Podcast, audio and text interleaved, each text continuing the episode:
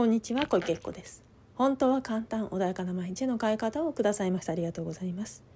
このチャンネルではちょっとした気づきや意識の切り替えで毎日が穏やかで自分が集中したいことに集中できパフォーマンス上げることができるちょっとしたコツをお伝えしていきたいと思います。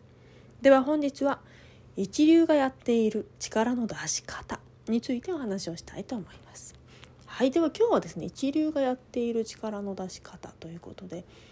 あの普段ねまあ普通に仕事をしている時ではなく特別な何かこれは失敗してはならないとか次の自分がね何か夢があってこれを仕掛けあの成功させないと次に行けないんだみたいな大切な何かの時っていつも以上に力を出せたらいいなと思いますよね。であ何かスポーツだったりとか試験だったりとかもうここぞという時にね力を出せたら、ね、最高ですよね。でそんな時にね一流がやっているある力の出し方があります。で一流の方特にねアスリートアスリートってあのお仕事だったらねいろんな会社があって同じような仕事があっていろんなねそのポジションってありますよね。でもうこの人一流のサラリーマンだななんて言っててもあの上場企業のトップの方でも何人もいますけれどもアスリート特にメダリストなんていう方々っていうのはね、4年にいっぺんのあの 4, 4年に1個金メダルそこのねたった一人にしか渡されないわけですよ。それくらいアスリートって厳しい世界で戦っていらっしゃいますよね。でその方々は特にねやってらっしゃるトレーニングであのこれをしてるとねやはり力が出るんですよね。でじゃあそれは何なの？っていうと人を喜ばす力なんですよね。自分を超えた何かのためってそういう時って何かいつも以上にエネルギー出ません？しかも楽しくなったりしません？例えばね誰かのサプライズパーティーをしましょう。そんな時に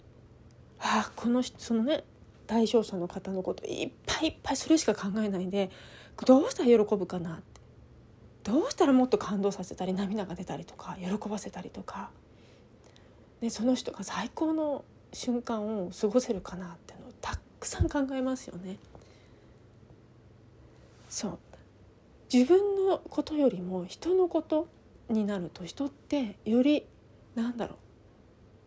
う。な向きになるって言い方はちょっとなんかな。あの変ですけれども。この間ね私の一緒にね仕事をしている方がいるんだけれどもでその方がねいつもね私もその対応その方がちょうどたまたました対応があるんだけど私もしたことがあってねである、まあ、人たちとの対応なんだけど結構ねあの人を大切にされない方々だったりするんですよ。で私はまあ早々に降りてしまってるんだけどその方はね別になんか優しいので対応してたんですよね。ところがその方々が同じね仲間の中の他の人が対応した時にあのたまたまズームズームのねミーティングがあってねその時にその一緒に働いてる仲間の一人がレクチャーするっていう時だったんですよね。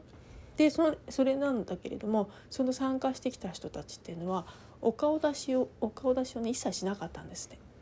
最初のご挨拶からね。で彼はだその仲間の一人の子は当然出すんだけど必要があって、まあ、必要というかなというかねあので途中から切り替えたんですよね資料が見えなくなっちゃうからということでね。っていう話をしてたら突然そのね一緒に話してた方が怒り出したんです。それ失礼でしょって教えてもらってるのにって言って私最初ねじあの何に対して怒ってるのかしらと思ってちょっとよく分かんなかったんだけどだんだん聞いてたらそのね彼に対して失礼でしょってすごい怒り出してねいやでもあなたもいつもそんな対応されてんじゃないと思ってみんなされてるじゃないと思ったんだけどそしたら「いやだってね彼は一生懸命教えようとしてくれてるんだよ」ってなのになんで顔出しもしないのって別に後でさミュートにしたっていいんだけどどうして最初はねあのだご挨拶とかお礼とかしないわけとかってすごい怒り出したんですよ。自分の大切な人が粗末に扱われたことによって彼はものすごく怒ったんですね。普段自分がされてる時はそんな気にしてないんですよね。自分も同じことされてるのにとか思いながらねでみんなで笑ってたんですけどその子もね一緒に。っていうように誰かが大切な誰かがね粗末に扱われたりすると人と怒ったりします。で反対に大切な誰かのためだったら一生懸命できるんです自分のこと以上に。例えば何か料理をするにしても私はそうなんだけど自分のためにご飯たまに作りたいなと自分だけのためにね。誰か一緒に過ごしてるくれる方がいてその人たちがその人がいるからこそはどうやったら美味しいって言ってくれるかなとかね、笑顔できるかなと思いながらお料理作るわけですよね。だから自分のためだとなんかあんまそこまでやる気がなくなっちゃったりよくね主婦の方なんか聞いてるとね家族いない時はもう一人だからいいやあの適当でみたいなこと言わ言う方いらっしゃるけど家族のためだからこそ一生懸命できる。人のため人の喜ばすため人のその健康のためそう思うと人はより一層ね力が出るんです。そしてアスリートはそこまで行くまでにいろんな方にあのお世話になってるはずなんですよね。一人では絶対そこまでいけない。コーチだったり家族だったりとかね。ご飯作ってくれる方勇気づけてくれる方、ね、途中で、ね、あのやっぱりねなかなか結果が出ない時もありますよね。でその時にやはり励ましてくる仲間だったりとか何も言わないけど見守ってくれる仲間だったりとかそういう人がいてあの金メダルとかねああいう大舞台であのメダル取れなかったとしてもねあそこに立ってるわけですよ。そういう思いをいっぱい背負ってるからこそあそこにね立ててエネルギーが出るんですよね。すっごい苦しいと思います。あそこまでアスリートの方々ね練習するのも。だけどそこでやめないその力っていうのはやはり後ろで支えてくれた方々がいるからその人たちのためにねっていうふうに思うからこそああやって力が出るんですよね。なのでやはり人はね自分のためというよりもそれさらに力を出したい時はこの人を喜ばせたいこの人を笑顔にしたいそういう誰かをねあの絶対皆さんいるはずなんですよ。何かつまずいた時声をかけてくれた方。ね。ね家に帰ればお母さんが温かいご飯を作ってくれる。もしくは待っててくれる。もしくは見守っててくれる。そういう人がずっといたはずなんですね。誰か友達かもしれないそれはね。先生かもしれない。上司かもしれない。後輩かもしれない。それは分かりません。もしかしたら、ね、他者さんかもしれない。それは分からないけれど今まで生きてきた中で必ず誰かいるはずなんですよね。でその方々に対してあありがたいな。ってあの時こうしてくれたよね。ってあこの人のためにまたね何か報告したいな。そういうふうに思ってあの頑張ろうって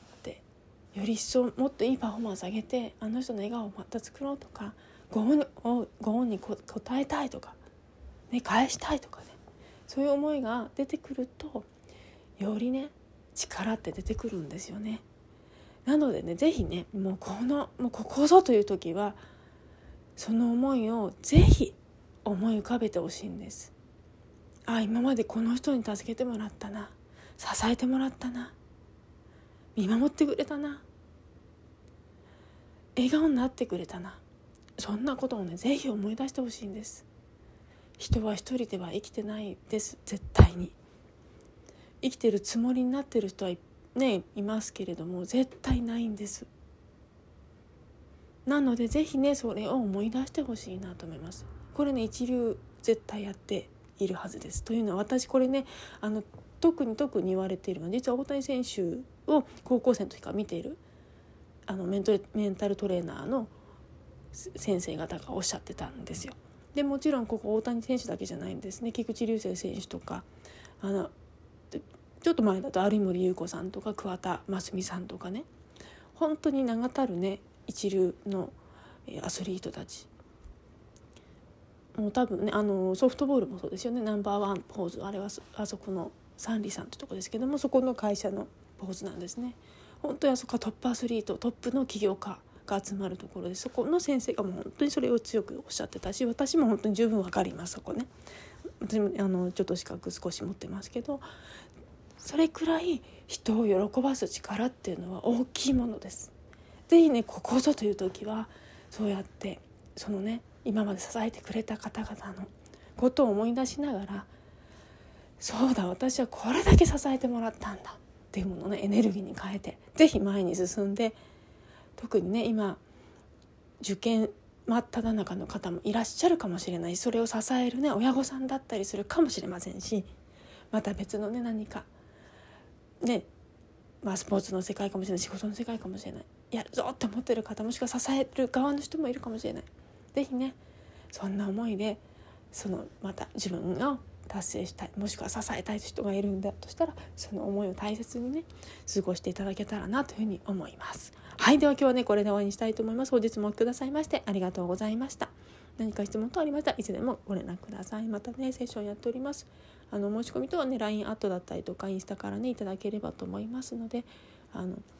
是非ねお気軽に本当によりもっとねもっとねパワーを出したいぞっていう方は是非ねあの接種を受けてみてくださいまた本も出しておりますで参考にしていただいてまずいらないものを手放しそして遠く遠くへ飛んでいきね、いけるようあの一応組み立てております。是非ね参考になってよりねいい人生を歩んでいただければと思います。本日もくださいましてありがとうございました。